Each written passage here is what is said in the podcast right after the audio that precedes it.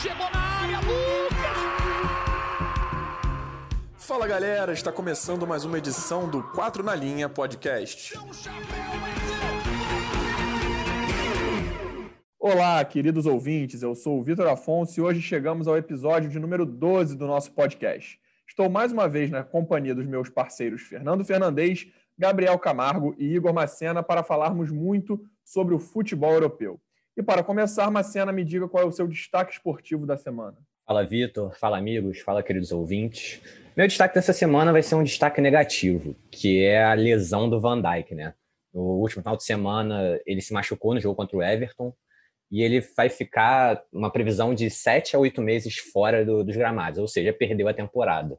E ele teve uma, uma dividida com o Pickford, né? E teve muita polêmica, porque muitos falam que foi desnecessária dividida do Pickford, a forma como, como ele entrou. Mas, enfim, ele se machucou, vai perder a temporada e é uma perda muito grande para o Liverpool. Ele é um dos melhores jogadores do mundo, diria top 2 zagueiro do mundo. Para mim é o melhor, mas tem muita gente que acha que é o Sérgio Ramos. Mas, enfim, eu acho que é um jogador essencial para o time e que é muito difícil você substituir ele. Mesmo, mesmo se tivesse reservas à altura, o Liverpool não conseguiria substituir da mesma forma. E eu acho que você vai desce um pouco o nível do, do, do Liverpool, porque é, vai, ele vai ter problemas durante a temporada. O elenco curto agora, por exemplo, ele está usando o Fabinho na zaga, que o Fabinho não é não é zagueiro. Então, vamos ver. A gente não sabe como é que vai ser daqui para frente, mas eu acho que o Liverpool, para mim, é um dos grandes favoritos a todos os títulos e agora eu vou ficar de olho para saber como é que vai ser esse time. Marcena, eu vou quebrar rapidamente então aqui o protocolo, que eu me lembrei quando a gente falou aqui, até você falou muito sobre o Thiago sair do Bayern e ter ido para o Liverpool. Você acha que quem perde mais com a ausência desses jogadores? Rapidamente, só para quebrar o protocolo rapidinho. O Liverpool sem o Van Dijk ou o Bayern sem o Thiago? Eu acho que é o Liverpool sem o Van Dijk. Até por peças de reposição, o, o Bayern tem peças melhores para o meio de campo. E é uma posição, assim, um zagueiro um dos melhores do mundo na posição e que muito à frente de todos os outros da, da posição, assim, até que não são do mesmo time de outros. Então, eu acho que quem perde mais mesmo é o Liverpool. É, eu concordo com você, é, até porque eu acho que o Van Dijk ele está muito acima dos outros zagueiros do, do, do, time e ele eleva o patamar dos outros zagueiros do time. Então, ele, é, eu acho que vai fazer muita falta de fato. Mas vamos lá agora, já passando, a gente quebrou rapidamente aqui o protocolo. Então, Gabriel, seja bem-vindo também. Me diga o seu destaque. Fala pessoal, meu destaque diferente do Igor é positivo. Vou destacar, como eu indiquei o jogo entre Milan e Inter na última semana, é nada mais justo de destacar quem foi o melhor em campo na, na partida, que foi, não sei se surpreendentemente, mas com 39 anos ele ainda continua sendo relevante. É, Zlatan Ibrahimovic marcou duas vezes, é, colocou Milan é, na liderança do campeonato italiano. Agora são quatro vitórias em quatro jogos, liderança isolada. Então, vamos ver se ele segue nessa pegada até o final da temporada. É, Gabriel, excelente destaque. O Ibra, ele, eu acho que é fantástico você sempre acompanhar qualquer jogo que tem o Ibrahimovic, é sempre um espetáculo à parte. É, você realmente tinha destacado essa partida e foi, foi legal ver esse duelo. É, até porque também foi um duelo bem interessante que teve o Lukaku do outro lado marcando gol. Né? Então, um duelo aí de dois grandes atacantes, um que é um pouco mais da nova geração e o outro é, já muito conhecido aí de anos pela Europa. E agora também quero convidar para a nossa conversa. O Fernando, quero que ele diga o destaque esportivo dele da semana. Fala, Vitor. Fala, galera. Fala, queridos ouvintes. Aproveitando que, o, que vocês quebraram o protocolo, eu vou quebrar também rapidinho, só para dizer que a saída do Pickford no Van Dijk foi totalmente irresponsável. Não devia ter feito aquilo, só prejudicou o zagueiro. É, mas vamos lá, meu destaque de hoje é o Chelsea, que ele divulgou nessa semana a lista dos jogadores inscritos para essa temporada da Premier League. E um nome que chamou a atenção foi o do Peter Cech. Pois é, o, o, goleiro que se aposentou no início do ano passado, né, ídolo do, do clube, e que hoje é dirigente do clube, foi incluído pela equipe como opção para jogar esse campeonato inglês. É, o Czech já tem 38 anos e foi inscrito como quinto goleiro. O motivo disso é a pandemia do coronavírus. Né? Diante do risco de, do clube ter desfalques no elenco com possíveis contágios, o time londrino decidiu escalar o Tcheco como uma de suas opções para o gol. Fernando, é bem curioso, né, que o Tcheco ele era do Chelsea, foi para o Arsenal, né, fez a carreira quase inteira no Chelsea, mas depois foi para o Arsenal e agora retorna ao Chelsea nessa situação curiosa. É, então, é, vamos ver como é que se ele vai precisar ser acionado. Para mim, sem dúvida, o melhor goleiro da história do clube. Vamos ver como é que o Czech vai é, se comportar caso precise jogar. Mas agora vou o meu destaque do dia. O meu destaque vai ser com, com uma leve é, dose de crítica também, que é o Álvaro Morata.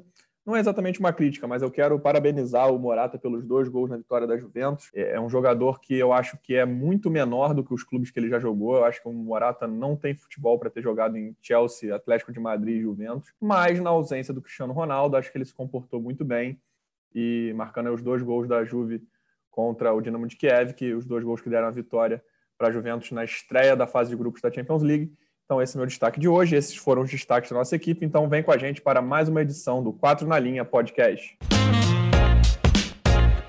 Neste fim de semana, nós temos um dos maiores clássicos do mundo. Duas das camisas mais pesadas do futebol, não só europeu como mundial, se enfrentam pela Liga Nacional. O duelo é Barcelona e Real Madrid, o famoso El Clássico, que acontece no Camp Nou, sábado, às 11 horas. E você poderá acompanhar o jogo na ESPN Brasil.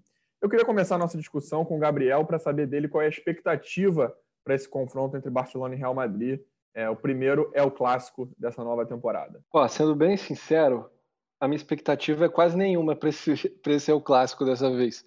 É, era um clássico que, muito pela participação dos brasileiros, pelo menos em um dos lados, sempre tinha algum brasileiro relevante. Foi o Rivaldo, o Ronaldo, depois teve os Galácticos, tinha o Ronaldo, Robinho, o Ronaldinho Gaúcho, Neymar enfim, sempre tem os brasileiros ali relevantes. É um clássico que ganhou muita, muita fama aqui no Brasil, todo mundo acompanhava, é, sempre criou uma expectativa de assistir os jogos e tal. Eu cresci querendo ver os confrontos entre Real Madrid e Barcelona, muito também para ver o Ronaldinho Gaúcho, para ver os melhores jogadores do mundo, é, os melhores times do mundo também. Querendo ou não, eles sempre, sempre estavam ali. É, só que eu acho que esse vai ser um dos clássicos mais depressivos, assim, dos últimos anos, porque nenhum dos times está bem. É, os dois times vieram de crises nessa, nesse fim de temporada, início dessa nova temporada. É, nenhum time convenceu, então vai ser bem estranho esse é o clássico. Não está tendo tanta, tanto clamor assim como costuma ter. É, não sei, cara, não tenho muita expectativa não.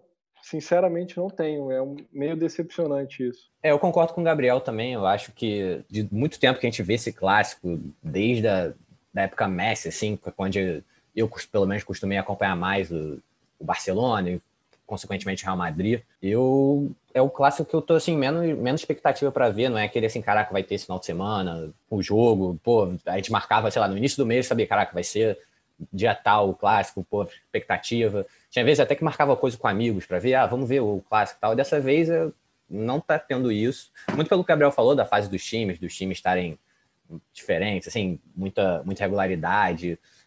Até o caso do Messi, que a gente falou antes, que a gente não sabe se ele, se ele vai ficar no Barcelona, provavelmente não. A, a saída do Cristiano Ronaldo há um tempo atrás, então, que era um grande clássico entre os dois. Então, eu acho que a gente não vai ter um jogo muito, é, muito bom. E eu acho que junta muito isso o fato também de ser um jogo sem torcida, né? Então, normalmente, a torcida, mesmo, mesmo essas torcidas, a torcida espanhola, do Barcelona, do Real Madrid, que são torcidas mais frias, elas, nesse jogo elas se inflamavam mais até por questões políticas, até porque é um jogo que transcende muito só o futebol, um jogo que politicamente também tem uma grande história. A gente, ano passado, teve problemas com, com um jogo que teve que ser remarcado por causa de protestos em Barcelona. Então eu acho que dessa vez está um jogo muito assim, muito mais apático do que a gente tem para ver mesmo. Então concordo muito com o Gabriel. É, Marcena, você tocou num ponto que era até um que eu ia levantar, que é exatamente essa ausência é, de torcedores né, no, no, duelo. É, porque eu acho que em campo é, é, o, é o clássico com menor expectativa mesmo, concordo com vocês dois. É o clássico com menor expectativa dos últimos anos. Com certeza, eu, eu diria que tipo, desde que eu comecei a acompanhar futebol europeu é o que eu tô menos curioso para assistir. Vou querer assistir? Vou, até pelo tamanho do jogo, para ver o que, que vai acontecer. Tem bons jogadores ainda, tem o Messi em campo, então é sempre legal acompanhar, mas é, não, não, gera mais toda aquela comoção, né, aquela atenção para esse jogo que em outras oportunidades acabava tendo. É, e esse fator da ausência da torcida, ele também para mim é crucial. Eu também acho que pode fazer falta é, demais e eu quero saber do, do Fernando também, o que, que ele está achando desse El Clássico, como é que qual a expectativa dele para o El Clássico. Cara, eu concordo muito com o que vocês falaram já, assim, eu acho que clássico, é, no geral, é, ele ganha mais importância de acordo com, com os momentos dos clubes, né? É, o Real não vem bem desde o final da temporada passada, mesmo com o título nacional, não era um time que empolgava. É, e também no início dessa temporada não é um time que empolga. O Zidane não tem conseguido fazer esse time jogar bem e, e tem atitudes às vezes que, que não, não fazem muito sentido, assim, coisas que não dá para entender. É, eu não vejo sentido o, Vini, o Vinícius Júnior ou até mesmo o Rodrigo não terem mais espaço nesse time, sendo que o Vinícius Júnior, por exemplo, sempre quando ele entra, ele acaba contribuindo para um gol, dá um passe, um drible, põe sempre fogo no jogo. É, mas ele entra num jogo e no outro fica no banco, assim, é meio complicado. E do outro lado a gente também vê um Barcelona em reconstrução, né? Não joga futebol mais vistoso, mas pelo menos assim, tem o Messi, tem o Ansu Fati que está se destacando, tem o Coutinho. Talvez esteja num momento um pouquinho melhor que o Real, mas mesmo assim nada demais. É, talvez esse seja o campeonato espanhol dos últimos anos com mais chance da gente ter algum tipo de surpresa, né? Até quem sabe algum campeão diferente deles dois. E é por isso assim que não me anima muito. O momento dos times não é legal. Eu espero que isso mude de repente no retorno do campeonato. É, Fernando, uma coisa que eu acho até interessante a gente falar mesmo, né? É, é talvez esse maior espaço para brasileiros, né? No, no, Real Madrid, principalmente, né? É, o Coutinho agora está voltando para o Barcelona. Talvez também possa ser uma recuperação. A gente ainda não sabe mas acho que principalmente jogadores mais jovens do Real Madrid, né, como o Rodrigo e o Vinícius Júnior. Talvez esse novo Real Madrid possa dar um pouco mais de espaço para esses brasileiros, mas até aproveitando esse gancho, né, essa, essa questão é, de espaço para brasileiro, e aí trazendo para o universo um pouco maior, e também de, de reformulações nas duas equipes, é, eu queria voltar essa bola para você, Fernando. Se você acredita que a saída do Cristiano Ronaldo do Real Madrid, e consequentemente não termos esse duelo entre o Messi e o Cristiano, é, se, se, isso contribui para ter esse menor interesse para o jogo. Você acha que o duelo Cristiano e Messi ele tornou ainda mais interessante acompanhar o El Clássico nos últimos anos e que isso agora faz falta? Bom, Vitor, é, eu acho que quando a gente tem jogadores como o Cristiano Ronaldo e o Messi dentro de uma partida, óbvio que, que a nossa expectativa aumenta, né? É, são os maiores nomes da nossa dessa última geração e, e acho que para gente que não é espanhol, né, é, é de fora, a gente cria uma expectativa muito maior porque a gente não vive o dia a dia desses clubes. Mas não ter o Cristiano Ronaldo não faz o clássico ser menor do que ele é, né? É um dos clássicos mais antigos do mundo. Todos os dois times já tiveram altos e baixos durante sua história e o clássico sempre teve, teve uma importância fundamental no futebol.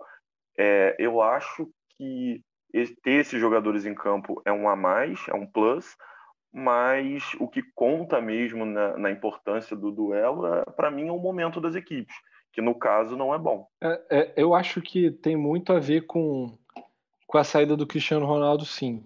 Primeiro, na verdade, primeiro lugar, é porque Cristiano Ronaldo e Messi, uma hora iam ter que começar a envelhecer, iam ter que começar a deixar de ser, pelo menos, o top 1 e top 2 do mundo, como eles foram por, por muito tempo, né? É, Aí, além disso, você sempre tinha essa rivalidade entre Messi e Cristiano Ronaldo, que por si só já era um atrativo muito legal. E aí você tirou o Real Madrid entra num processo de renovação, sem ser tão renovação. O cara que era para chegar e substituir o Cristiano Ronaldo vai muito mal. As outras opções são muito jovens. É, então e o, o, Messi ficou meio sozinho no Barcelona. O time ficou só ele no final das contas. Tem uma contratação boa aqui, uma contratação ali, o De Jong é promissor e tudo mais, mas é, você não tem um time montado ao redor do Messi. Então acabou que o jogo ficou o Messi contra o Real Madrid. Assim, não tem um, o atrativo, o apelo da rivalidade entre os, os, que eram considerados os dois melhores do mundo sempre, né? Então eu acho que perde bastante, sim, o, o clássico sem os dois e especialmente porque os dois times estão muito mal. Acho que se os dois times estivessem muito bem, é, mesmo com esses elencos, pega umas quartas de final do Champions League, por exemplo, e os dois times estão jogando um futebol bacana, é, mesmo sem o Cristiano Ronaldo, mesmo sem outros grandes nomes em campo, eu acho que seria muito legal, mas você não tenha a, a rivalidade entre os dois melhores do mundo, entre os dois craques, e você ainda tem dois times que estão é, em baixa, acho que é natural que o jogo tenha menos interesse ainda, né? É, eu concordo com vocês. Eu acho que para mim o El Clássico ele é bem maior do que qualquer jogador especificamente, isso aí não tem a menor dúvida. Mas eu acho que esse embate, não só o embate de Messi e Cristiano Ronaldo, mas era também foram anos de supremacia de, dessas duas dessas duas equipes pelo futebol europeu como um todo, né? Com diversos títulos de Champions League nos últimos anos, é, com grandes partidas e, e ainda tinha esse fator extra do duelo entre Messi e Cristiano Ronaldo. Então eu acho que não ter o Cristiano perde muito porque você tem um Messi de um lado que está é, tá meio que sozinho no Barcelona nessa reformulação, né? O principal jogador quase saiu na última janela de transferências. E do outro lado também um Real Madrid em reformulação, vivendo um momento em baixa, que foi campeão espanhol na última temporada mais por demérito do Barcelona do que propriamente mérito do Real Madrid. Então eu acho que o Clássico vive sim um momento de baixa, mas não só pela saída do Cristiano. Acho que isso pesa muito mas é, como um todo, o, esse duelo é, não, não, desperta grande interesse né, pela fase das equipes.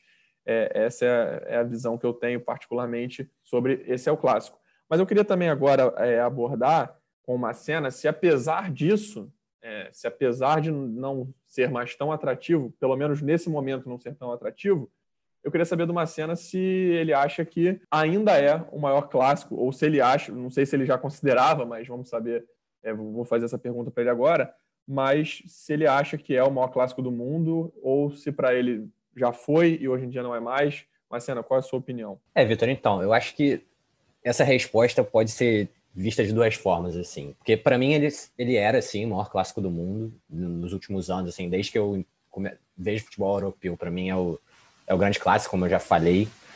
E só que você pode olhar por duas vertentes isso. Será que ele, como um clássico, como um jogo de futebol, como técnica, assim, qualidade técnica, dois times bons, hoje em dia não é mais. Isso eu acho que é indiscutível. Eu acho que tem times muito melhores que eles, que podem fazer jogos muito melhores. Mas se você pensar pelo lado de, de como o jogo, assim, como além do jogo, como tudo que, que envolve uma partida de futebol, como torcida, eu acho que ainda é assim. Eu acho que não tem nenhum jogo que chegue perto da, do que, do que gera um jogo como Barcelona e Real Madrid, de, de tudo, de todo o pré-jogo, de todos os dias que antecedem, de, de todas as polêmicas, de todas as conversas que se falam sobre esse jogo. Eu acho que nenhum jogo ainda chega nesse nível. Talvez podemos dizer assim, ah, como jogo de futebol, talvez uma, uma final de Champions se fale tanto quanto esse jogo, mas a final de Champions pode ser qualquer time. Então, tipo, é um evento que não considera as equipes que estão lá mas eu acho que como equipes, como um clássico nacional que, como eu já falei, transcende só o futebol, existem várias outras coisas envolvidas.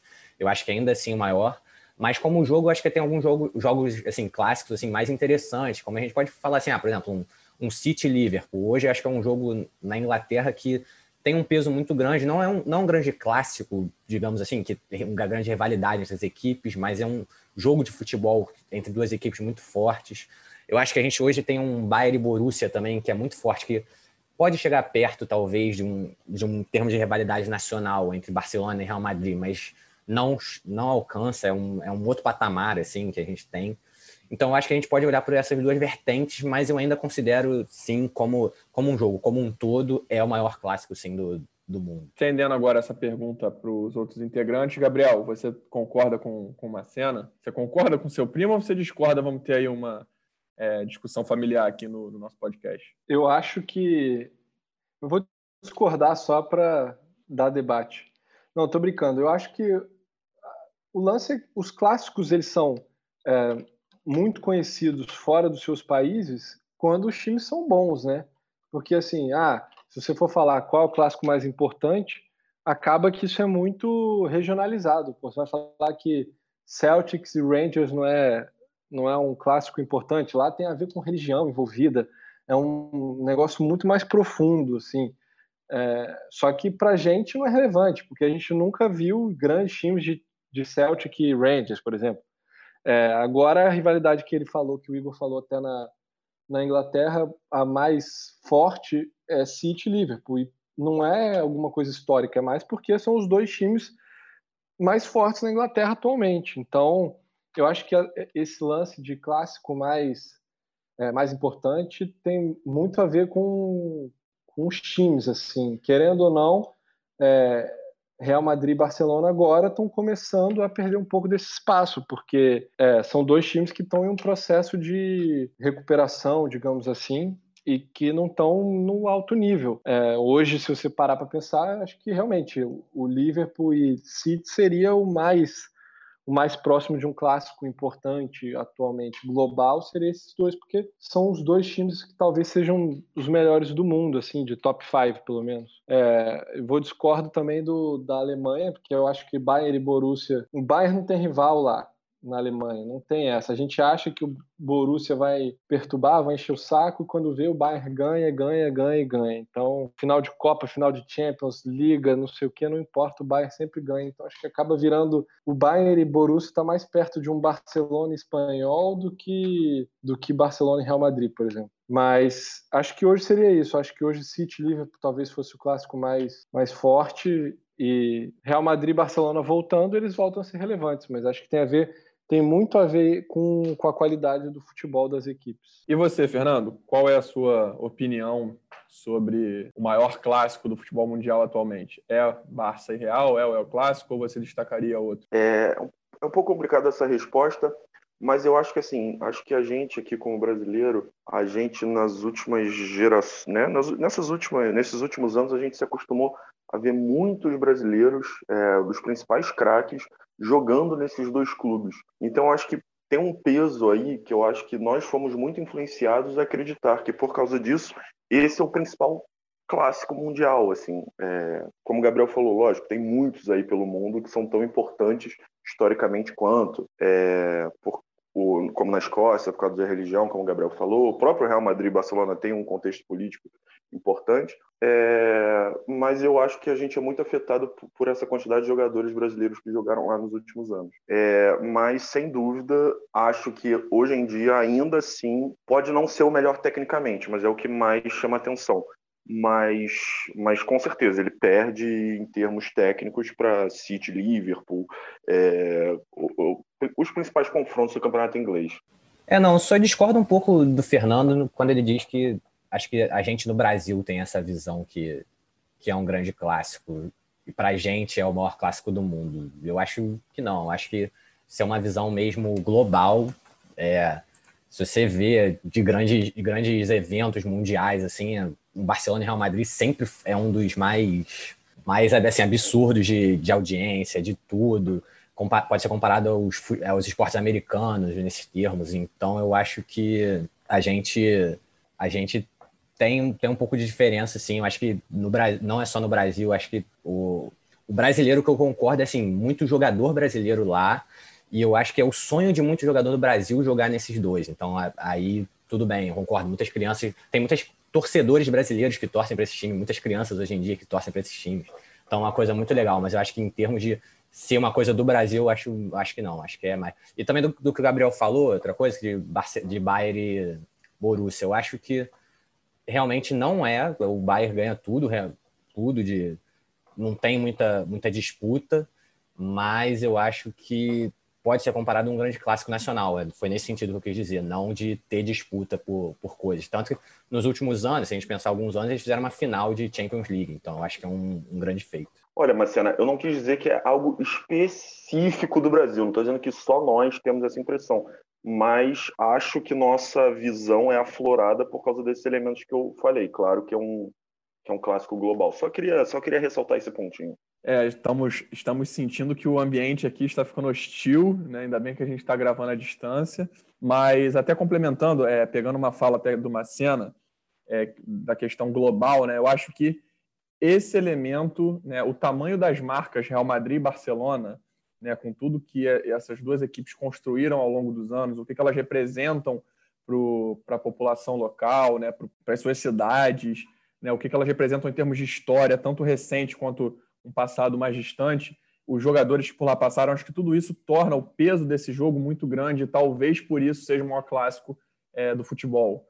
Né? Mas, de fato, atualmente, é, este clássico especificamente, este é o clássico, ele, eu acho que tomara que ele seja muito legal, tomara que seja um ótimo jogo, mas não está despertando tanto interesse antes da partida. Mas o peso das duas equipes é gigante e aí, falando de peso de camisa, né, de tradição, eu quero trazer uma discussão aqui para vocês totalmente fora do El Clássico, para a gente fechar o bloco. É um gancho com essa questão de peso de camisa e para a gente falar rapidamente do último finalista né, da Liga dos Campeões da Europa, o PSG, que acabou na sua estreia na fase de grupo da Champions League perdendo para o Manchester United. Então, Gabriel, pesou a camisa do Manchester, mudando muito rapidamente de assunto, mas já que a gente está falando um pouco desse peso de camisa, pesou a camisa do Manchester nesse duelo contra o PSG, que deixou a gente muito curioso, com muita expectativa, fez um final de temporada legal, finalista da Champions pela primeira vez na história, mas lá já na primeira rodada na fase de grupos perde para o Manchester em casa. Ó, apesar de não ter sido a camisa é, que a gente está conhecido, a, a, camisa das noites europeias do Manchester United, a vermelha tradicional, e ser uma bem questionável do ponto de vista é, estético, é, a camisa do Manchester pesou. É, o time do PSG parece que sentiu muito a derrota na final da Champions League para o Bayern de Munique. É, acho que eles entenderam que aquela era a grande chance deles, que é, talvez não tivesse a oportunidade tão cedo e, não, é, e sabem que também não é fácil voltar para a Champions League para a final, disputar toda hora por melhor que seja o time. É, o Manchester está naquele situação no meio do caminho ali, parece que vai evoluir, não evolui, parece que não vai evoluir, não evolui, fica no meio do caminho. É, mas tem muitos bons jogadores, né? E acho que acabou pesando isso. E o fato do Manchester ser um time tradicional na Champions, inclusive eliminando o próprio PSG duas edições ou três edições atrás, se eu não me engano, é, no próprio no, no próprio Parque de Prince. Então, é, acho que pesou sim a camisa do Manchester. É, Gabriel, você fez uma observação aí de cunho estético que foi muito bem feita, né? Aquela camisa que ainda não viu, né? É, acho que é a terceira camisa, né, do, do Manchester para essa temporada, se eu não me engano. E aí quem ainda não viu, dá uma pesquisada. É um uniforme bem, é, uniforme como um todo, né? O conjunto como um todo bem questionável. Tem gente que gosta nada contra, mas de fato também é, é bem diferente do que a gente tem visto no, nas últimas temporadas em termos de uniforme do Manchester. Mas voltando até um pouco para a discussão, tirando o, o, a cor da camisa propriamente dita, Macena, para você é, pesou? O que, que você avalia aí desse jogo? Ah, Vitor, eu acho que pesou bastante, sim. A gente tem um time do Manchester que acabou de vir de uma goleada, de tomou 6 a 1 do Tottenham, e mostrando, não mostrando um futebol muito bom, não conseguindo ser efetivo e chega numa Champions League, num torneio contra um time que tem peças, eu diria assim, um pouco melhores o PSG, mas as peças do Manchester são muito boas também. A gente tem o Bruno Fernandes, a gente tem o Pogba, a gente tem elementos para você conseguir fazer um time muito melhor que o time do Manchester United é hoje.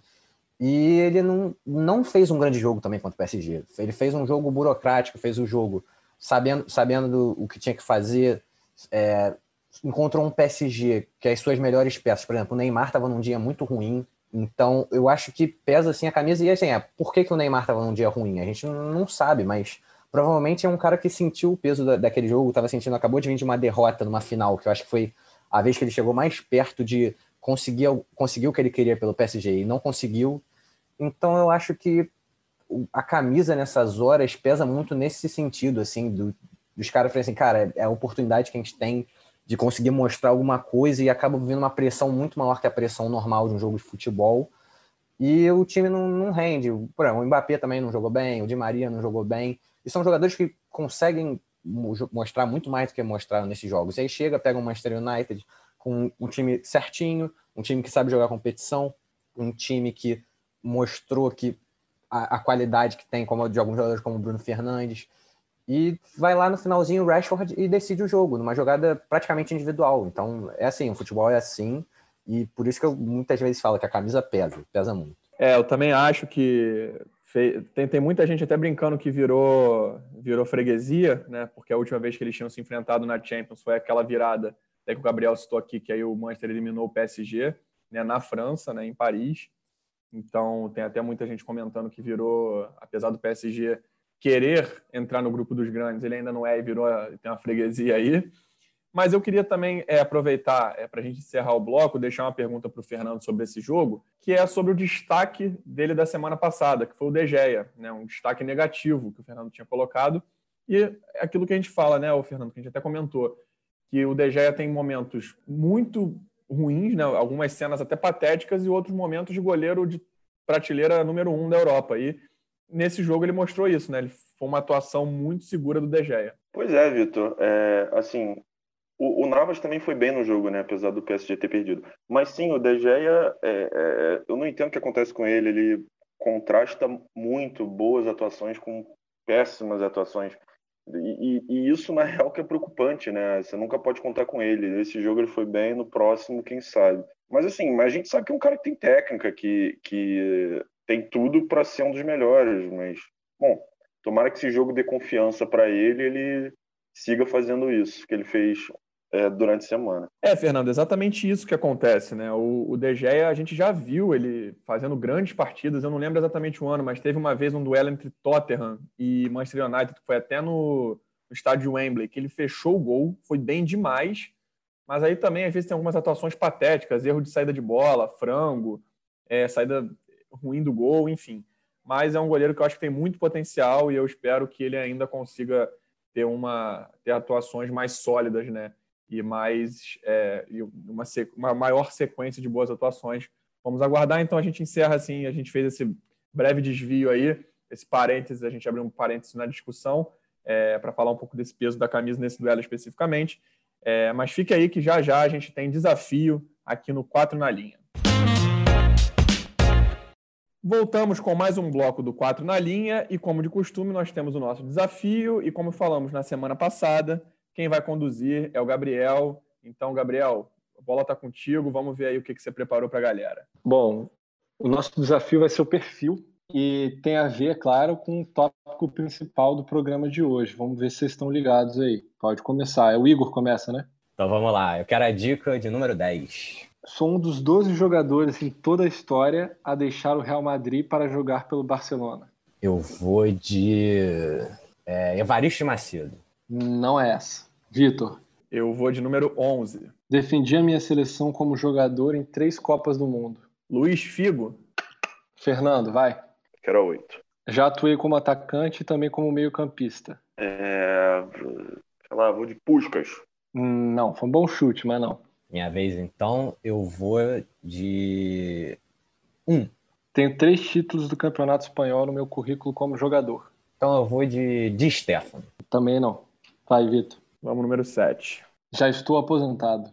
Cara, isso pode ser ambíguo, né? Mas vamos lá. Eu vou de Luiz Henrique. E você acertou. Muito bem. Eu achei, que, achei realmente que ia demorar mais nessa. Então, na verdade, o que me deu o, o estalo. Foi o Real Madrid para o Barcelona. Foi, porque na hora que você perguntou a primeira, é, eu, quando você falou isso, eu fiquei pensando, tipo, na transição qualquer lado. Eu não me liguei. Tipo, Ronaldo, Figo, você pensou é, nisso tipo, eu pensei, porque a maioria foi do Barça para o Real. Barça né? para o Real, é. É. Por isso eu que eu quis na... destacar. Não, é então. E aí, tipo, na verdade, quando você falou, eu ignorei da onde para onde. Eu fiquei a... entre eles, Sim. entendeu? Dar de um para o outro. Mas aí depois, quando você falou que era real pro. Quando você reafirmou que era real para o Barça e falou da posição né, de meio campista atacante, eu falei, cara, dos últimos, assim, com destaque, acho que só ele. Não, que... então, outro cara que poderia ser, mas é que muita gente não sabe, é o Eto'o. É verdade, só é que, é verdade. Só que ele não foi também do Real Madrid para o Barcelona direto, né? Ele rodou, e não teve o fator meio campista, né? É, eu, inclusive, é, nem não... lembrava que o, que o Eto'o tinha jogado no Real Madrid. É, acho que ele jogou, tipo, tinha 18 anos, sei lá, era moleque. Mas é... sabe o que eu achei maneiro? Pô, foi bom, gostei do perfil de hoje, achei interessante. Cara, uma, mas um, um, o que eu achei mais maneiro, ele, ele, é, ele é um dos únicos quatro em toda a história a marcar pelos dois times em, no El Clássico. Ah, eu acho que eu tinha visto isso uma vez quando ele ainda era técnico do Barcelona, eu acho que alguém fez uma reportagem sobre isso, não lembro exatamente qual. Porra, uma que, uma que ia bugar vocês, era 12. Eu botei, já trabalhei com Guardiola e Mourinho ao mesmo tempo. Caralho. Vocês não entender nada. Porque... nada, essa, essa eu, não ia, eu ia ignorar. Era Mourinho, era assistente do Barcelona e Guardiola ainda era jogador. Caraca, não Caraca, fazia ideia é disso. Da época do Cruyff? Não, era do Bob Robson. Foi isso. Maneiro, então, maneiro. parabéns, Foi um Igor. Bom perfil. Que parabéns, Igor, cara. obrigado, obrigado, Gabriel. Porra, foi muito difícil ganhar, foi muito difícil ganhar. parabéns, parabéns. Mas, Gabriel, obrigado. Foi uma excelente, ótima escolha. Gostei do perfil de hoje. E continue aí, porque a gente tem. Já já a gente volta para o nosso último bloco com as dicas de jogos do fim de semana. E voltamos agora para o nosso último bloco, o bloco de dicas de partidas do fim de semana. Não vamos destacar é o clássico, né? Porque já falamos dele, fizemos uma análise detalhada desse confronto. Então eu quero chamar o Gabriel, depois o Marcelo e depois o Fernando para é, saber quais são os destaques deles de partidas desse fim de semana. Bom, Vitor, meu destaque para o jogo do final de semana é o clássico do Vale do Ruhr entre Borussia e Schalke. É, apesar do Schalke estar tá muito mal na tabela do campeonato alemão, é um clássico. É, e eu acho que o mais importante, na verdade, é observar o Borussia Dortmund, né, que ele está em terceiro, está empatado com, com o Bayern em número de pontos e está um ponto atrás do Leipzig. Então é um confronto importantíssimo para o Borussia continuar ali na, na parte de cima da tabela se ele realmente quiser disputar o título, porque o campeonato alemão, como a gente sabe, é, não dá para imaginar o Borussia ficando muito atrás do Bayern de Munique e depois tirando essa diferença. O Bayern botando alguma diferença na frente vai ficar na frente, dificilmente vai perder posição, então é bom o Borussia começar a acompanhar o Bayern de perto se realmente quiser disputar o título desse ano. É, já meu destaque vai ser para o jogo entre United e Chelsea da Premier League, sábado 1h30, com transmissão da ESPN Brasil. E é um jogo assim que no início da temporada a gente muitos, nós falamos muito sobre a, a Premier League, sobre como a gente achava que ia terminar. E foram dois times que a gente achava que iam chegar lá no, no G4, né, para chegar na próxima Champions. E falar muito também do Chelsea, que talvez o Chelsea pudesse, pelas contratações, chegar no, no topo, brigar para uma segunda, segunda colocação. Então, eu acho que é um grande jogo, mas as duas equipes não vivem bons momentos. Apesar do United ter ganho o último jogo do PSG, como a gente já falou, mas vem de muita oscilação no campeonato inglês, não vem bem. O Chelsea empatou com o Sevilla na primeira rodada em casa na Champions também, vem de jogos não muito bons, empatou com o West Bromwich na Premier League. Então, eu acho que é um jogo para a gente ficar de olho. São duas grandes equipes que não vivem seus melhores momentos e que talvez uma vitória num clássico possa ser o, o gás que, que precisa para começar a render, começar a ter resultados melhores, começar a ter um jogo melhor. Então, eu acho que é um grande jogo para vocês ficarem ligados. Bom, a minha indicação de hoje é, é o para o confronto entre Arsenal e Leicester. É, ambos começaram vencendo na Liga Europa nessa semana e são times com campanhas praticamente parecidas nesse início de Premier League. Ambas as equipes estão na parte de cima da tabela, com nove pontos ganhos, sendo três vitórias e duas derrotas. É, o Leicester só está na frente em quarto lugar por conta do número de gols marcados. Então, acho que vai ser um jogo bastante importante para dar uma movimentada na tabela, porque quem vencer pode se aproximar dos líderes, caso Aston Villa ou Everton acabem tropeçando. Enfim, pode dar um jogo bom, né? O Arsenal, apesar de vir para uma derrota para o City e ter tido muita dificuldade no ataque na última partida, não vem jogando mal, né? O, o como eu falei no programa passado, os, os, os reforços para essa temporada entraram bem no time e acho que por jogar em casa ele tem mais chances de vencer.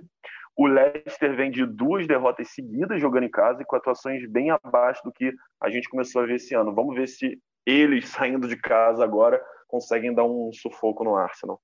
Para encerrar, o meu destaque de partida ela não ocorre é, especificamente no fim de semana, mas é da rodada do fim de semana, que é, é mais um clássico no campeonato italiano e mais um clássico envolvendo o Milan.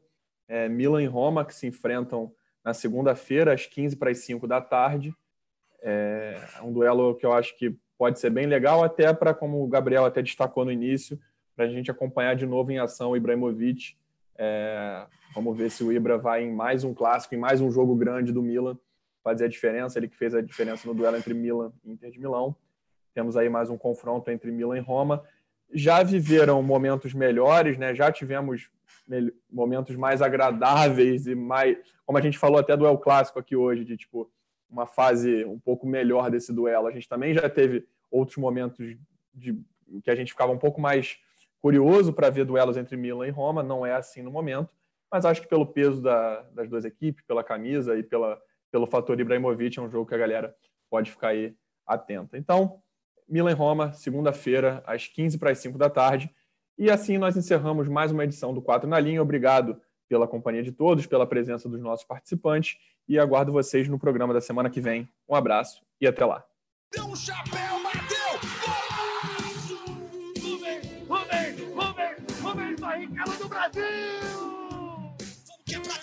É Brasil! Na perna esquerda. Ele está parado!